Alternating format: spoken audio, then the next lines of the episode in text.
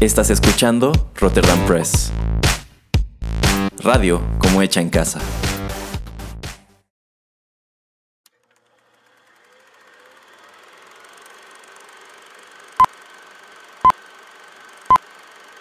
Rotterdam Press presenta.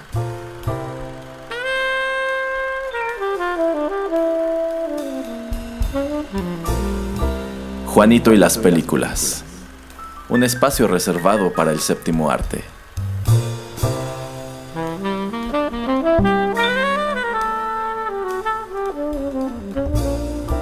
Ocupa tu butaca. Comenzamos.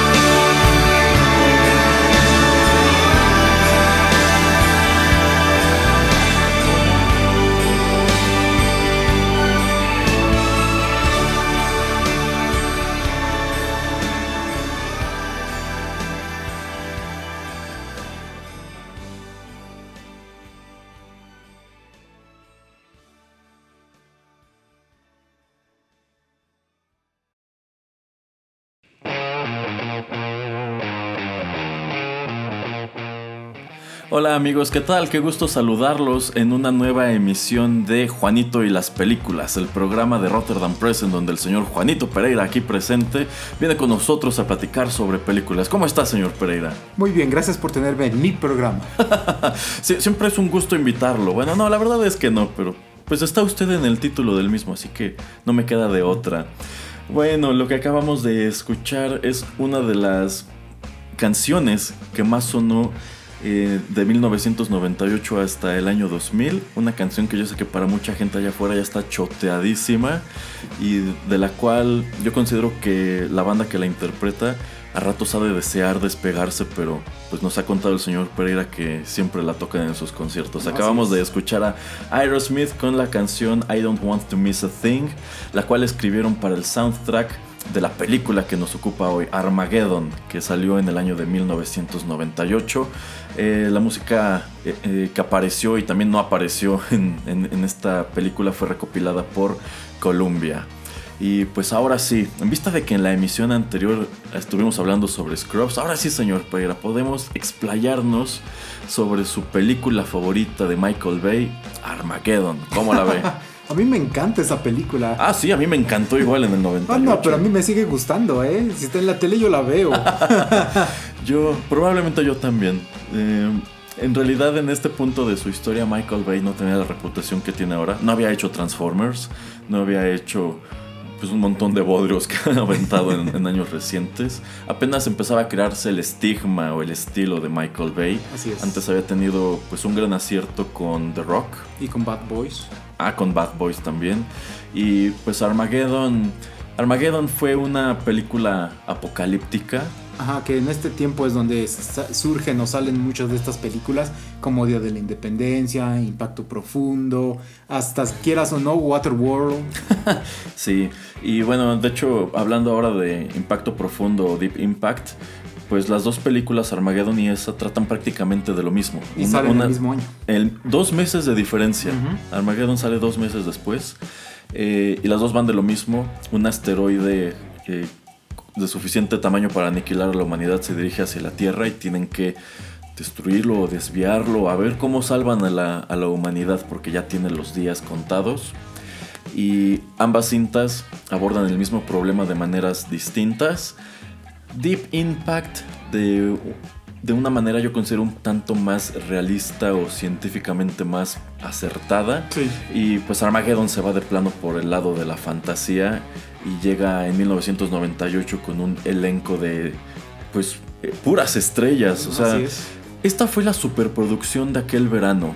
Eh, digo, críticamente no le fue así como que súper bien, pero económicamente sí. Así es. Yo, yo recuerdo que esta canción de Aerosmith se escuchaba en el radio a todas horas en el 98.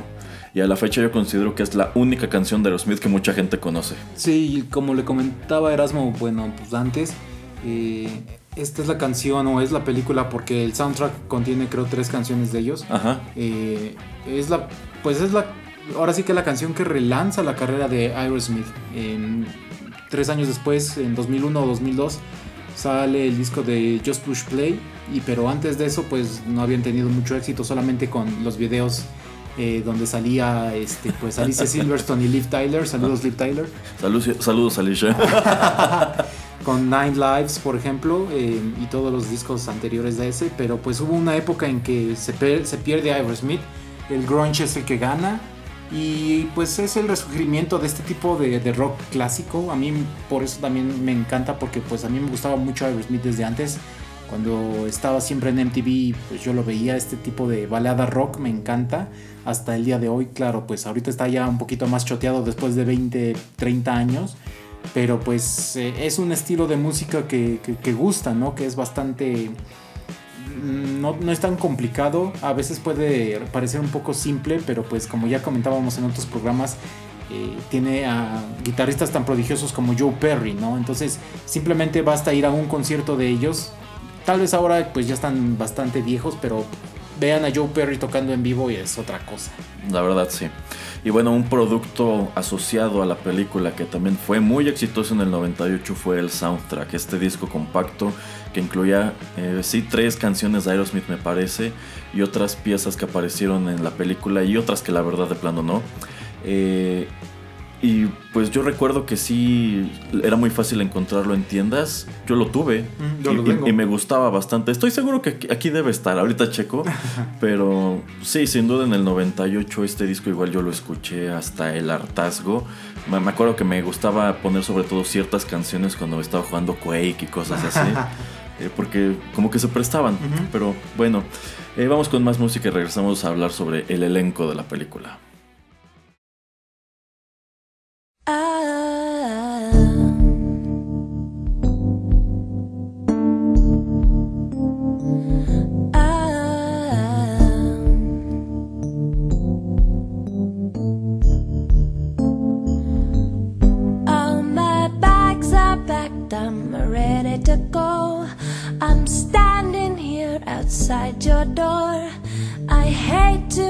You up to say goodbye.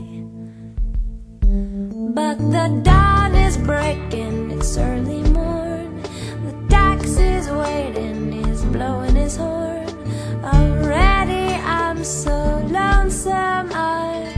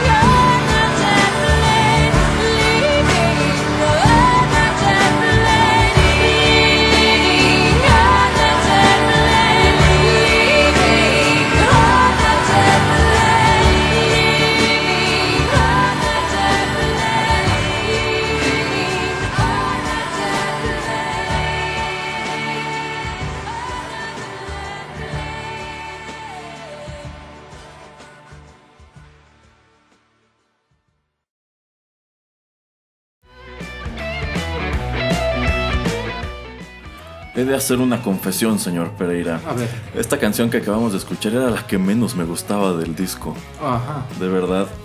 Eh, eso fue Living on a Jet Plane, interpretado por Chantal Ke- Kreviatsuk. Esta es una canción original de John Denver y esta versión se grabó específicamente para el soundtrack de Armageddon. Eh, no estoy seguro de que se utilice esta versión al interior de la película, pero sí hace mención de ella eh, el personaje de Ben Affleck, eh, precisamente porque se van a ir al espacio y bla bla bla. Sí, empiezan a hacer coro todos los demás del elenco, los que se van a... La tripulación empieza a hacerle coro cuando está cargando a Liv Tyler. Bueno, ya les dijimos la premisa de Armageddon, pero ¿cuál es el plan para detener o, o frustrar este asteroide que se dirige a la Tierra acompañado de una especie de neblina morada y que tiene un aspecto muy malévolo, como si el asteroide fuera consciente de sí, literalmente viniera decidido a aniquilarnos a todos? Bueno, pues sucede que la, la NASA, bueno, no, no la NASA, un astrónomo en alguna parte del mundo es el que, pues mirando el cielo encuentra este objeto y notifica a la NASA. Y me encanta que cuando llama para avisar, eh, pues en astronomía es quien descubre los objetos quien les pone nombre. Ya sé a dónde vas. Y él y le preguntan, oiga, ya que lo descubrió, ¿cómo quiere nombrarlo? Y le pone el nombre de su esposa. Y su esposa está ahí junto y ella así como que medio conmovida. Es una bruja chupa sangre, que no sé qué, que nos destruirá a todos.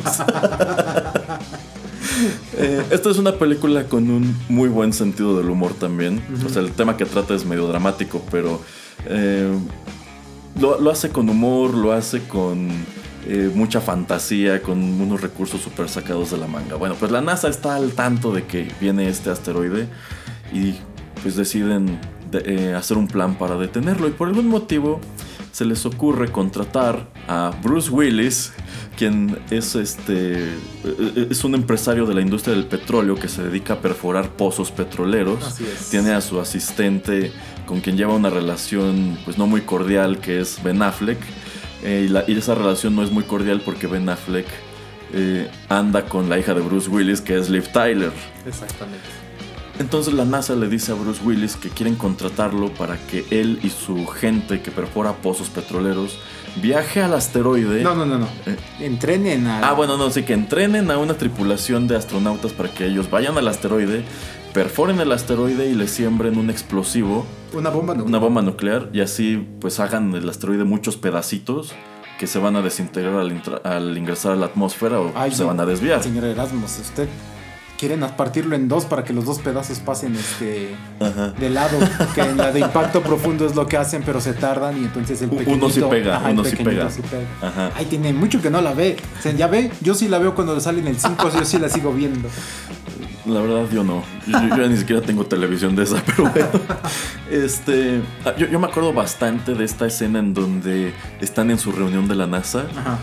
y dicen, no, no, no, ¿cómo lo vamos a destruir? Y recuerdo que uno de los que están presentes es Keith David, que hace un militar. Y de pronto habla un sujeto que está como en el rincón y dice, no, no, no, es que debemos hacerlo así. ¿Y hasta quién es? "Ay, Es el hombre más inteligente del Ah, mundo. sí. Ella explica y le hace un, ejemplo con su puño de que, a ver, si mi puño es el, el asteroide y le aviento un cohete, así un como una paloma, este, ¿qué va a pasar? Pues a lo mejor me va a salir sangre y así, pero no se va a destruir mi puño. Pero ¿qué pasa si yo meto el explosivo en mi puño? Pues mi mano va a ser destruida. Esa es su lógica. Y dice, ah, pues sí, el hombre más inteligente del mundo acaba de resolverlo. y pues tienen que ver la manera de meter el explosivo al asteroide y es, eso, es así como se les ocurre. Que Bruce Willis les enseña a unos astronautas cómo perforar el asteroide, ponerle la bomba nuclear y regresar a casa. Y pueden ver los fuegos artificiales. Pero una de las... No, no recuerdo si es condición del personaje de Bruce Willis, de que él quiere hacerlo. Lo que pasa es que, digamos que él hace un diseño de una perforadora eh, que es, digamos, compacta y la instalan en uno de estos que, pues, como rovers que van en- a la luna o, por ejemplo, los que vemos en Marte. Dicen, bueno, se robaron mi diseño, esta perforadora está mal construida y entonces a todos los que yo conozco saben cómo utilizarla. Yo me voy a tardar más en enseñarle a todos ustedes eh, astronautas o se, se quieren, bueno, todos los que supongo que son del ejército, me voy a tardar muchísimo más en enseñarles cómo perforar a que ustedes me enseñen a mí cómo ser un astronauta. O sea, yo puedo tener más control de la perforación Y, y es la excusa más barata que pone. Hemos perforado en así un millón de lugares en la Tierra, entonces un asteroide es nada. Ah, Entonces así como la excusa barata para mandarlo. Y también es plan con maña de Bruce Willis, porque así se lleva a Ben Affleck al espacio y lo aleja de su hija. Exactamente. Exacto. Bueno, vamos con más música. La, la que escucharemos a continuación es una de mis canciones favoritas de este soundtrack. Y pues viene de un intérprete, de un artista con una carrera muy longeva. Pero este es el único material en donde puede escucharse esta canción.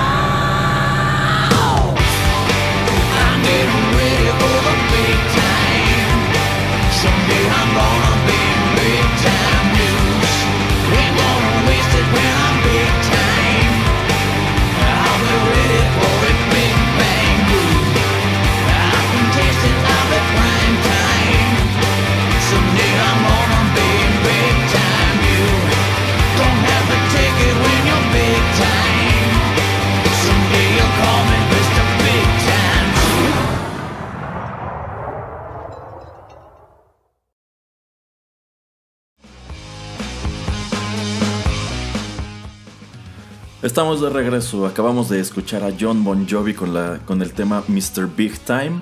Esta es una canción que Bon Jovi grabó pues tiempo atrás, pero jamás se había publicado hasta que deciden incluirla en el soundtrack de Armageddon por algún motivo. Creo que la canción sí se escucha en la película. Sí, Creo sí que cuando escucha. están en esta escena en el bar, cuando ya están echando relajo antes de irse al espacio, creo que es allí. Sí, hay una, no me recuerdo exactamente, pero sí, sí pero se escucha. Sí, sí, se esta se escucha. La, la verdad, la, la canción está muy padre. Ujú. Yo recuerdo que cuando escuchaba este disco, esta es la de las que me gustaba repetir a cada rato. Que estoy casi seguro que era la pista 9, aunque quizá me equivoque. Pero bueno, a ver, sobre el elenco de estrellas de Armageddon, ya lo dijimos, está Bruce Willis en el papel principal como Harry Stamper, Liv Tyler como su hija Grace, Ben Affleck como AJ, está Billy Bob Thornton como el señor de la NASA, Como el director de misión. Ajá. Eh, Will Patton, Peter Somerster, Keith David, Owen Wilson en un papel menor. Es como, creo que es cuando estaba empezando su carrera como actor, entonces por eso también era muy pequeño Ajá. su papel. Ajá. Eh, William Fichtner como el líder de los astronautas. Eh, Steve Buscemi como este personaje que, que- que tiene muchos problemas en la Tierra y se vuelve loco en el espacio. A mí su personaje en esta película me encanta. Steve Buscemi me encanta de todas maneras, pero en esta cinta le dieron un papel que le queda como guante. Sí, sí, sí. Eh, Michael Clark Duncan como Bear. De hecho, uno de los. eh, yo, yo recuerdo que había muchos afiches de esta película, pero eh, pues estaba el de Bruce Willis, el de Liv Tyler y el de Ben Affleck. Y el único otro personaje de la película que tenía su propio póster era Michael Clark Duncan, quien es algo así como la mano derecha de Bruce Willis. Jason Isaacs. Y bueno, estos últimos dos ya no los conozco. Jessica Steen y Grayson McCouch. Pero eh, pues sí, un, un elenco bastante atractivo. Todo este equipo que acompaña a Bruce Willis a su misión, pues los presentan como si fueran estrellas de rock. Tienen- a mí me encantaban estas escenas cuando van a subirse al cohete Ajá. y van todos en estos trajes naranjas Sí, sí, sí. y que van caminando eh, de lejos e incluso Slow-mo. slow-mo y con este como vapor que se desprende del, del asfalto. Ajá. O sea, eso es una escena muy de, oh, wow, son los héroes, de la héroes. película. Ajá. Este. Y bueno, cada uno de estos personajes que conforman la tripulación tiene, sus pro- tiene su personalidad, como que tiene su backstory. Algunos de ellos los desarrollan más que a otros. Sin duda yo con quien más me quedo es con Steve Buscemi. Aunque también me acuerdo mucho de Max, que era el gordito que manejaba Ajá. el rover. eh, porque por algún motivo algo sale mal y su rover sale volando. Ajá, este, cuando están perforando, eh, llegan a como a una bolsa de, de De gas, y entonces lo que el gas, eh, pues, eh, ahora sí que tiene que salir y, y es lo que hace que huele el rover. Pero el que yo considero el personaje más sui generis de toda la película es el ruso. Me acuerdo.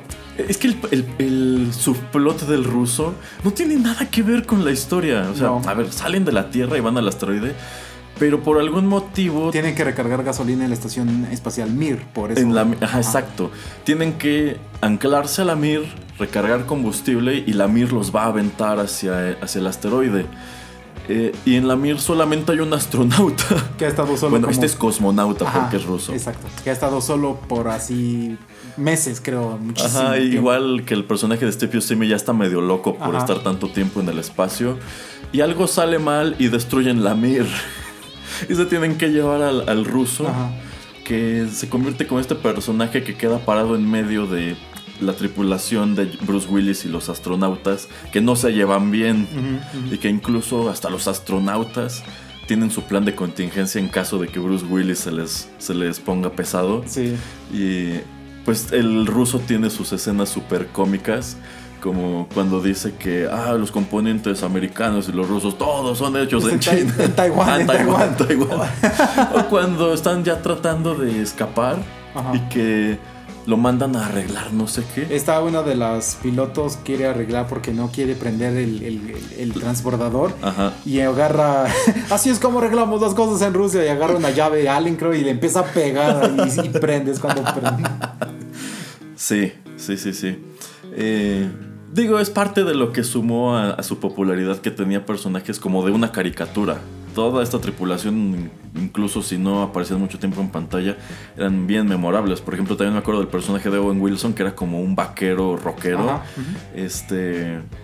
Y, y así en general, mucha. Había mucha, este.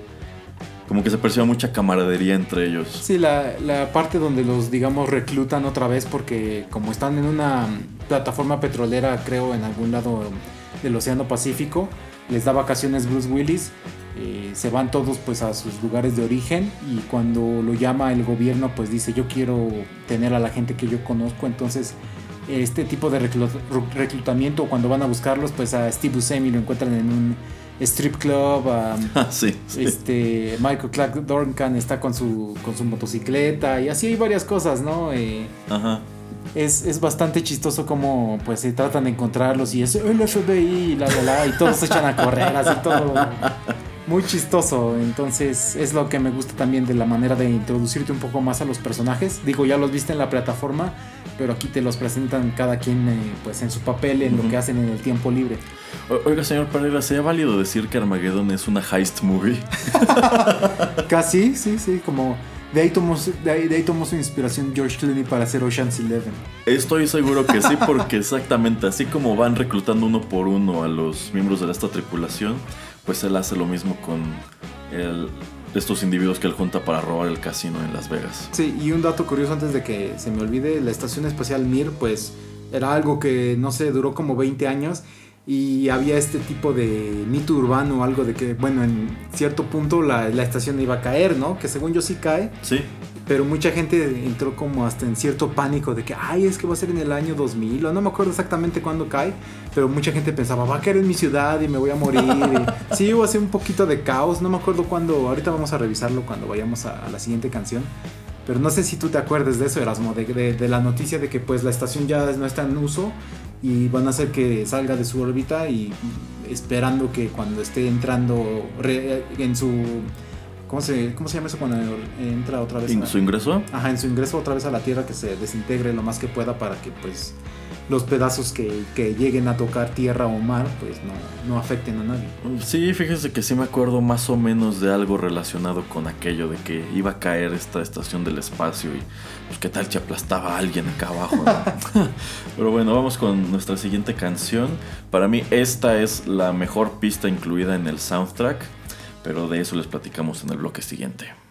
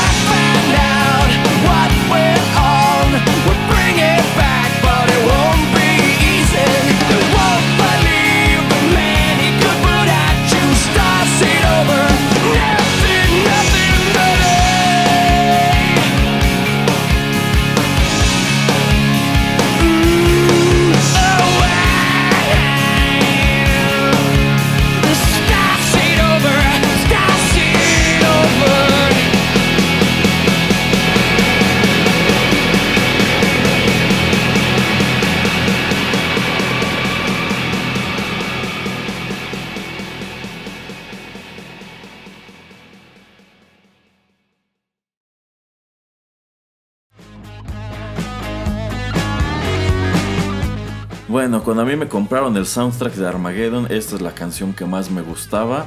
Si bien creo que esta sí no se escucha al interior de la, de la película, acabamos de escuchar a Our Lady Peace con su tema Starseed, el cual fue el primer sencillo de su primer álbum, el Navid de 1994, que salió al mercado bajo el sello Epic.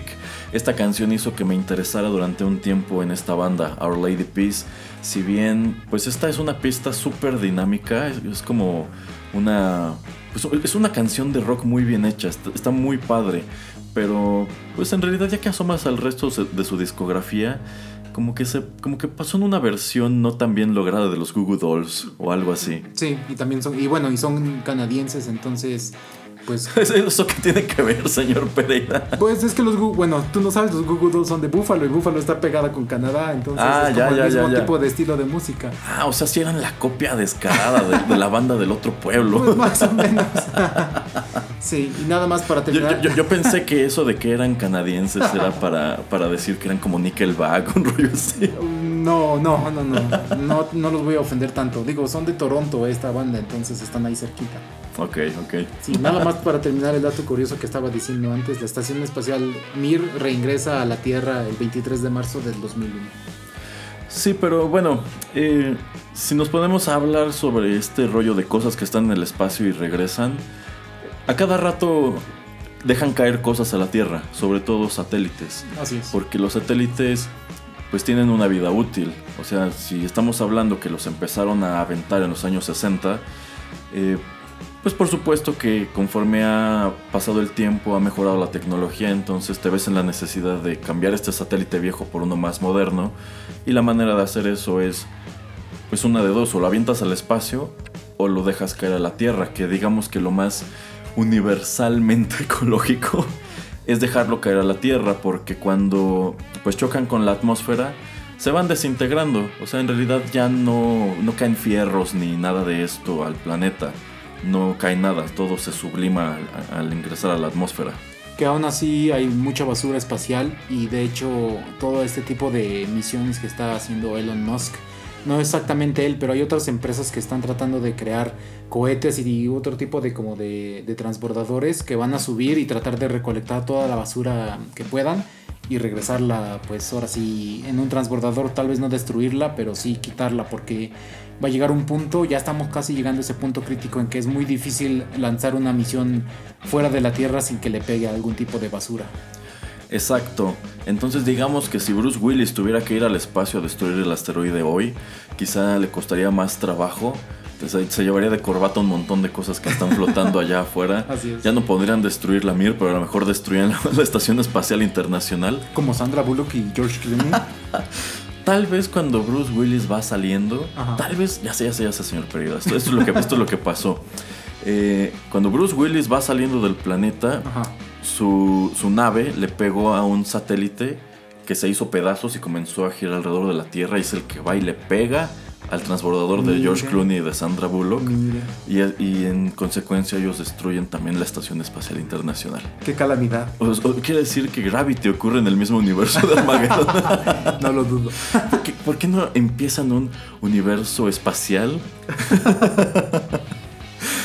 Estaré curioso, estaré curioso. Es más, que sea un universo en donde, tam- en donde ocurren el mismo año Armageddon y Deep Impact. Dos asteroides. Eran, eran dos. Es que uno venía de un lado y otro del otro. Los que estaban en este lado no vieron el de Deep Impact y viceversa. Pero tienen que ser tripulaciones gringas que nos salven a todos. Ah, por supuesto, porque siempre es la NASA la que eh, nos salva a todos. Que, eh, bueno, fíjense, un dato curioso es que este tipo de cine es el que ha creado la noción de que la NASA es todopoderosa y que la NASA es como la dueña del espacio y que Estados Unidos es quien nos va a salvar en caso de que una cosa así ocurra. Pero lo cierto es que astronomía se hace en todo el mundo. Hay equivalentes de la NASA en Europa, que es la Agencia Espacial Europea. Eh, los chinos tienen su propia versión. Japoneses. Los japoneses me parece que también. rusos, obviamente. Ajá, los rusos.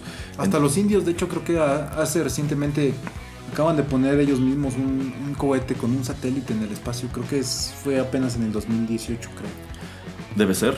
Y bueno, allí tenemos últimamente a Elon Musk que ha reactivado el interés en el espacio con pues el lanzamiento del Falcon Heavy el año pasado, del cual hablamos en TechPili, Jeff Bezos también quiere y Ah, sí. Richard Branson también. el dueño de Virgin. Ujú. Ajá, que eh, bueno, él ya lo está viendo incluso como convertir el, el ascenso a la, a la atmósfera en algo turístico, Ujú, que, Jeff- que- Jeff Bezos que- también. que puede traducirse en una opción de viaje, pues que te permitiría ahorrar considerables horas para volar de un lado del mundo al otro. Ujú, ujú. Eh, sí, pero bueno, en realidad la NASA no es este organismo omnipotente que vemos en las películas hechas en Estados Unidos. Por supuesto que por hacer el cine en ese país, pues a quien impulsan es a la agencia espacial del mismo, pero pues tan solo estamos diciendo que la NASA no tiene transbordador espacial en este momento. O sea, todos los astronautas de Estados Unidos y casi de cualquier parte del mundo que están viajando la Estación Espacial Internacional lo hacen a través de los rusos. Sí, en la estación en Kazajstán. Ajá. Eh, algo que yo sé que no se am, promovió mucho durante la administración de Barack Obama es que Obama le quitó mucho dinero a la NASA. Mm. Eh, prácticamente por eso es que se quedan sin transbordador, porque eh, de varios años para acá la NASA ha tenido unos problemas presupuestales tremendos. Hay muchas cosas que querían hacer que pues sencillamente no pueden porque no tienen dinero. O sea, todos estos programas cuestan mucho dinero. Los rovers que han puesto en Marte, las ondas que pues están alejándose del sistema solar, etcétera, etcétera. Entonces, pues no, la NASA no es tan poderosa como la pueden ver en Armageddon. Quizás si se diera un escenario de este tipo, pues no serían ellos quienes mandarían a Bruce Willis al espacio, sino los rusos o quizá los europeos. Eh, es, un, es un tema bastante amplio, es un tema interesante. El espacio no es aburrido. No, Eh, para nada. Y bueno, en su momento películas como Armageddon y Deep Impact también nos hicieron, digamos, elevar la mirada y estar conscientes de que, pues este tipo de escenario aquí lo manejan de- en un, eh, desde el lado de la fantasía, pero pues no estamos exentos de que algún- un día pase. Ya, ya pasó hace muchísimo tiempo aquí en la Tierra, mató a todos los dinosaurios y si ocurriera de nuevo nos mataría a todos nosotros. Este- Incluso a los que sobreviviéramos, probablemente no aguantaremos más de una generación en el planeta después de un golpe así. ¿A quién tenemos que darle gracias? A, bueno, a nuestra luna y también a Saturno, ¿no? ¿O quién A es? Júpiter. A Júpiter. A Júpiter. Bueno, en realidad a todos estos planetas de gas gigantes que están afuera porque son como aspiradoras, entonces digamos que son literalmente los que nos salvan de las pedradas. Pero bueno, eh, vayamos con nuestra última pieza musical, regresamos a despedir y pues a abordar lo que nos haya faltado sobre Armageddon.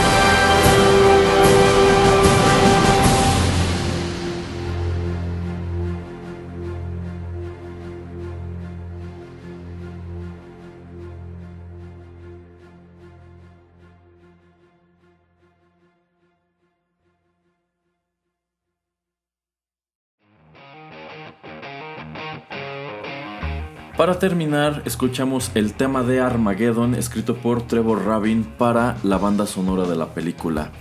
Dentro del soundtrack, esta es la única pista de la banda sonora que, que aparece, es la última pista del disco. Eh, la verdad la música incidental estaba también muy padre, o sea, de que le metieron dinero, de que le metieron mucha producción a Armageddon, lo hicieron. Eh, yo recuerdo que esta pista en específico me gustaba bastante. E incluso me acuerdo que hubo algún cumpleaños del señor Pereira en donde estábamos en su casa. Y creo que estuvimos escuchando toda la tarde el, el soundtrack de Armageddon. porque, pues sí, fue en su momento. Uff, wow, Armageddon. Y porque no existían los iPod y pues en el, en el CD o en el estéreo nada más se podía poner un CD y Ahí lo repetía, lo repetía. Exactamente. O sea, es que si tenías un reproductor así padre, tenía este botoncito que servía para que se repitiera en automático el CD, porque si no se detenía y tenías que ir y ponerle play otra vez. O cambiar el disco. o cambiar el disco, pero ya si te iba bien, tenías uno con slot para muchos discos. Pero bueno, eso, eso ya era muy moderno y pasó de moda bastante pronto. Eh, pues sí, Armageddon, eh, les decíamos hace unos bloques que su recepción crítica no fue la mejor. Pues sí, es una historia con mucha fantasía que pues impulsa bastante, sobre todo creo yo, a Ben Affleck y a Liv Tyler. Estoy casi seguro que Aerosmith accede a participar en el soundtrack porque su hija tenía pues uno de los papeles principales, porque la hija de, de Steven Tyler tenía un papel ahí. Eh, comercialmente le fue bastante bien, pero en lo que respecta al aspecto pues científico, que digo, o sea, esta es una película, es, una, es un trabajo de Sí, ficción. Exactamente. En el, en el terreno, en, en este terreno se la compara bastante con Deep Impact porque aparecen casi a la par. O sea, fue muy visible que como que un estudio se enteró que el otro iba a hacer una película con esta temática y dijo, pues yo me subo al mismo tren y les voy a competir directamente y me vale gorro. Paréntesis, ahí pasa lo mismo con El Pico de Dante donde sale Pierce Brosnan. Ah, sí. y sí, la sí. película de Tommy G- Le- Lee Jones, que no me acuerdo si solamente se llama Volcano, Es Volcano, sí. que pasa en Los Ángeles, ¿no?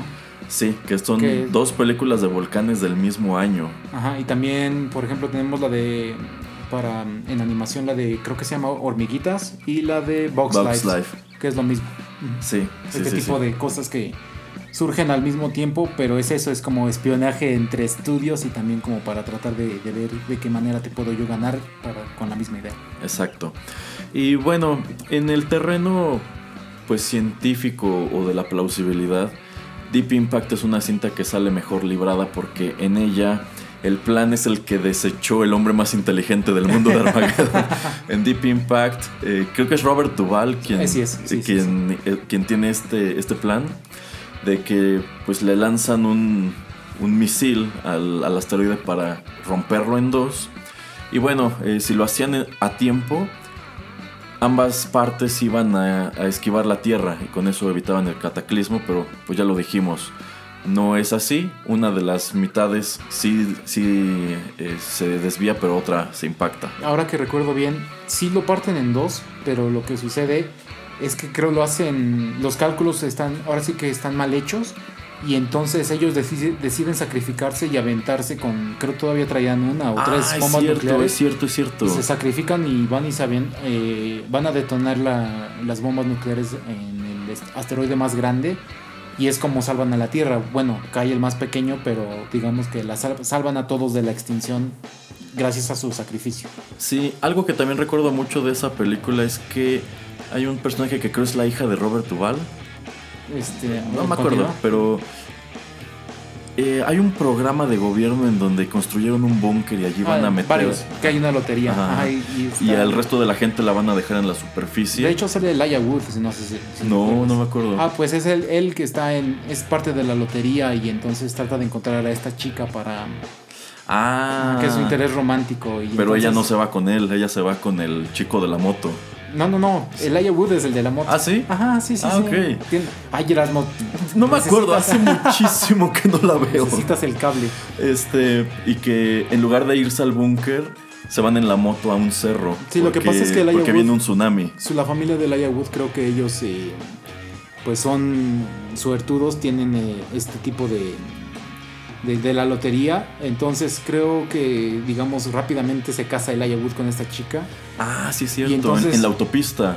En la autopista los encuentra. Ajá. Y entonces la mamá de, de- de la muchacha les dan al, al bebé o al hermanito o hermanita de, de la muchacha. Pero como ya es demasiado tarde y ya viene el asteroide, pues les dicen, eh, Wood dice, pues me tengo que ir lo más arriba que pueda para que cuando llegue el agua, ahora sí que como tsunami, ujú. no nos mate. Y esto es lo que sucede. Entonces, Y los papás se sacrifican. de la chica, Ajá. de, de Elijah Wood, los papás sí se salvan, según yo, si entran en algún búnker. Ah, ok. Digo, nunca te lo pasan, pero esto es lo que pasa. Ok. Eh, pues desde el punto de vista científico, por lo menos así lo dice Wikipedia, es más viable el plan de Robert Duvall que lo que presentó el hombre más inteligente del mundo en Armageddon, porque el plan de Armageddon tiene demasiadas cosas que pueden salir mal. Digo, los dos pueden ocurrir cosas imprevistas, porque, ok, dices, pues según mi cálculo, si le pego con esta fuerza y con la velocidad que viene, lo parto y ya no Ujú. pasa nada, pero pues eso es mucha especulación, siempre puede ocurrir algo que, que no. Eh, y, pero estamos diciendo que en el caso de Armageddon, estás hablando que tienes que trasladar a personas al asteroide, eh, lo cual pues ya lleva el riesgo de pues, que tienen que aterrizar en un cuerpo celeste en movimiento y que aparte es, es maligno porque tiene gases y, y neblina morada y cosas así. y como que hasta que ruge en algunas escenas. Este, bueno, tienes primero que ponerlos allí, luego tienen que llevar estas máquinas que van a perforar y llevas el riesgo que sí se cumple con una de las máquinas de que encuentran gas y el gas explota y pum, se- se va volando el gordito al espacio. Y pues ya nada más te queda la otra máquina y qué tal si la otra máquina le pasa lo mismo, creo que se encuentra en alguna parte metal, ¿no? Lo que, Que pasa destruye una broca. Cuando tratan de aterrizar las dos naves, eh, aterrizan ahora sí que en una zona donde no debían. La zona donde ellos planeaban era más fácil perforar y entonces ellos aterrizan en una parte donde es más metálica. Entonces la perforación va a tardar muchísimo más. Y no me acuerdo bien, pero eran como 133 o 134 metros que tienen que... Le digo que yo sí la veo bastante. Este... Y entonces es cuando están... eh, ¿Cómo se llaman estas? Las- los- no son picos, las perforadoras. Las brocas. Las brocas las van rompiendo una por una. Por una y uno de los transbordadores, digamos, choca, pero es en el donde va Ben Affleck y también va mm, el ruso.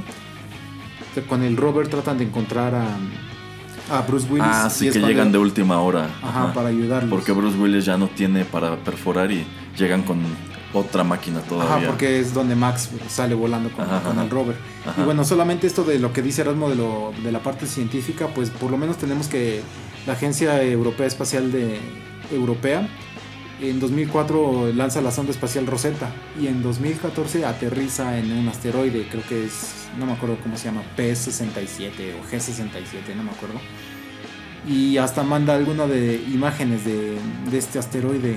Yo creo que inspirados en estas películas eh, es que lo hacen, pero a mí se me hace como uno de estas eh, cuestiones, como dice Erasmo, de, de que el espacio no es aburrido. Imagínate haber hecho eso, o sea, siendo un humano, mandando una sonda y que en verdad aterrice en algo que va viajando a miles de kilómetros, Ajá. Se me hace algo increíble, la verdad. Y solamente lo pusiste para tomar unas fotos porque no iba a ser otra cosa. Iba a tratar de tomar este muestras, según yo, y mandarle este, la información. La, verdad- Ajá. la verdad no me acuerdo qué es lo que sí trata de, llega de, a mandar. Pero pues aterrizaste un objeto terrestre, ahora sí que en algo alienígena, o sea, algo extraterrestre. Me, me encanta esa parte, o sea, es muy chido, la verdad. Así es. ¿Se se acuerda, señor Pereira, de otra película que se llama The Core? Sí, Que es de esos mismos años también. pues está basado en, eh, que es uno de los cuentos de Julio Verne. Sale esta chica que sale en One Million Dollar Baby. Ah, sí, Este, este. Hilary Hil- Swank. Hilary Swank, ajá. Por algún motivo, esta película de The Core siempre se me ha hecho muy parecida a Armageddon. Porque, Sale Harvey, Harvey Dent. este. eh, Aaron Eckhart. Ajá. Sí, igual tuvo su, su elenco en, en- este, en aquel entonces. Sí, es se, me parecida, hacía, es se me hacía lo mismo, pero en lugar de que viajaran al espacio a destruir el asteroide, viajaban al centro de la Tierra a revivir el núcleo del planeta. Ajá. Que incluso también tiene su equipo de gente de diferentes disciplinas. Así que uno me acuerdo que es un hacker y otro era como un profesor así súper arrogante que es el que se sacrifica al final. Con unos efectos especiales horribles para hoy. O sea, en aquel entonces, uy, wow, el centro de la Tierra, pero Yo la fui a ver al cine. yo también, creo que hasta dos veces. Igual Armageddon, he de haberla visto dos, tres veces en el cine en su momento. Pero pues sí, estas eh, películas, del mismo modo que, digamos, que las novelas de Julio Verne, pues influyeron en cómo avanzó la tecnología porque sembraron algunas ideas, pues quieras, quieras que no, Deep Impact y Armageddon ponen esta misma semilla de, ah, bueno, pues el día que venga un asteroide, le vamos a hacer como en esta o como en esta. Exacto. Y ya tienes el antecedente, en lugar de que se te ocurra otra cosa. Así es. Ujú. Pero bueno, eh, Armageddon está muy recomendable. Yo considero que sí es de las mejores películas en la filmografía de Michael Bay. Está muy noventera, la verdad, pero pues. Ah, sí, sí, pero creo que esta película sí ha envejecido bien. mm, Eh, casi todas las que hizo en los 90. En cambio, yo estoy seguro que conforme pase el tiempo veremos Transformers y sus tortugas ninja y diremos, no, esto sí es un bodrio, esto ya se ve super dated, como los efectos de The Core.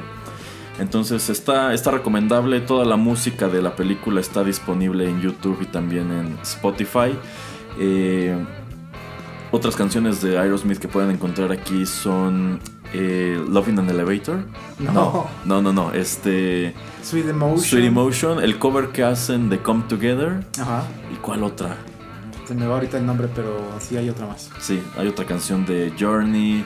En sí, el, el disco está muy recomendable. Entonces, si tienen oportunidad, si les gustaron las canciones que les compartimos hoy, no dejen de echarle una oreja. ¿Cree, señor Pereira, que, al- que algún día nos toque el, el remake de Armageddon? El remake, ojalá no. Pues ojalá no, pero en vista de que Hollywood actualmente está muy interesado en, en este tipo de eventos, de, de relanzar títulos que fueron exitosos hace varios años, no me sorprendería. Quién sabe, igual lo hacen bien, igual lo hacen mal. Pero yo sigo insistiendo, deberían hacer un universo espacial en donde Armageddon y Gravity y Deep Impact. O sea, del- sea todo en, en la misma timeline. Exacto. Y también Odisea del Espacio 2001. Ay, güey, qué ambicioso. Quieres Ey. hacer tu universo del universo. El universo del universo, exacto. ¿Algún último comentario, señor Pereira? No, pues nada, eh, gracias por escucharnos. La música, como dice Erasmo, está muy recomendable. Tal vez la película no les guste mucho, pero escuchen todo el soundtrack. Es rockero, no tan hardcore, o sea, es bastante agradable escucharlo. Y pues nada más eso, o sea, es muy recomendable los dos. Así es. Para terminar, este, un saludo a Liv Tyler, que nos está escuchando en algún lugar de Los Ángeles. Déjela. Y Ben Affleck, te odio. Te, te odio por haber comido galletas de animalitos del vientre de Liv Tyler.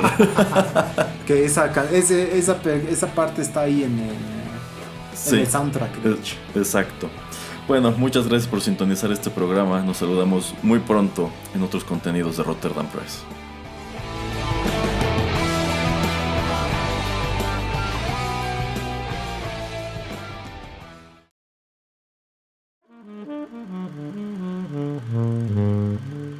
Juanito y las películas llegó a su fin.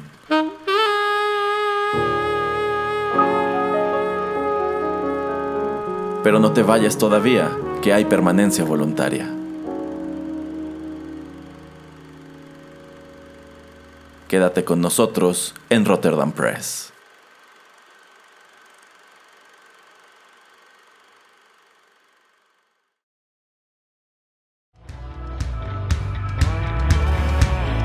Estás escuchando Rotterdam Press.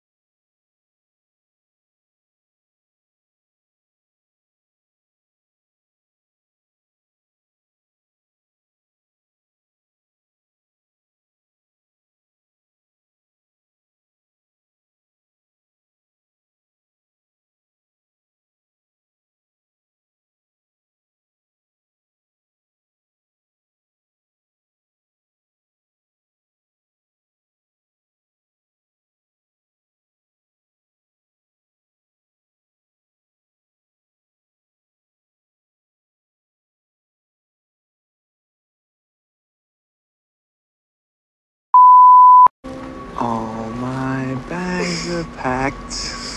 I'm ready to go. I'm standing here outside your door.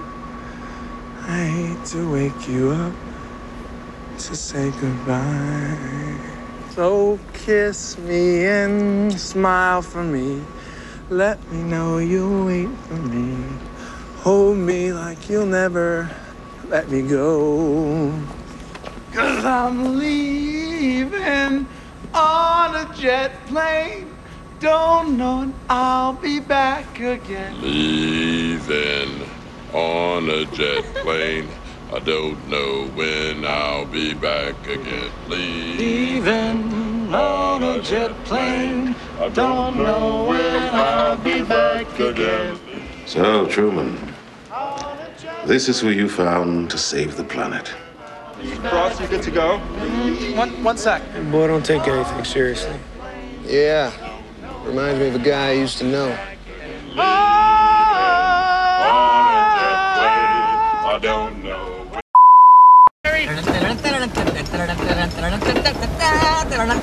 Yeehaw! Ride 'em, cowboy! Yippee-yi-yo-ki-yay! Get off the nuclear warhead. Just wanted to feel the power between my legs, brother.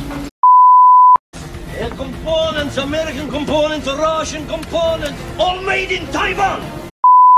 This is our big problem in the Russian space station because I don't want to stay here anymore. I I address you tonight not as the President of the United States, not as the leader of a country, but as a citizen of humanity. We are faced with the very gravest of challenges. The Bible calls this day Armageddon, the end of all things. And yet, for the first time in the history of the planet, a species has the technology to prevent its own extinction. All of you praying with us need to know that everything that can be done to prevent this disaster is being called into service. The human thirst for excellence, Notre soif and humaine knowledge, l'excellence et la connaissance. every step up the ladder of science, every adventurous reach into space, all of our combined modern technologies and imaginations, even the wars that we fought have provided us the tools to wage this terrible battle. Through all the chaos that is our history, through all of the wrongs and the discord, through all of the pain and suffering, through all of our times, there is one thing that has nourished our souls and elevated our species above its origins and that is our courage. The dreams of an entire planet are focused tonight on those 14 brave souls traveling into the heavens. That man's not a salesman. That's your daddy. And may we all, citizens the world over, see these events through. Godspeed and good luck to you. Good morning. In less than an hour, aircraft from here will join others from around the world. And you will be launching the largest aerial battle in the history of mankind. Mankind, that word should have new meaning for all of us today. We can't be consumed by our petty differences anymore. We will be united in our common interest. Perhaps it's fate that today is the 4th of July. And you will once again be fighting for our freedom. Not from tyranny, oppression, or persecution, but from annihilation. We're fighting for our right to live, to exist. And should we win the day, the 4th of July will no longer be known as an American holiday. but as the day when the world declared in one voice, We will not go quietly into the night, we will not vanish without a fight. We're going to live on. We're going to survive. Today, we celebrate our Independence Day.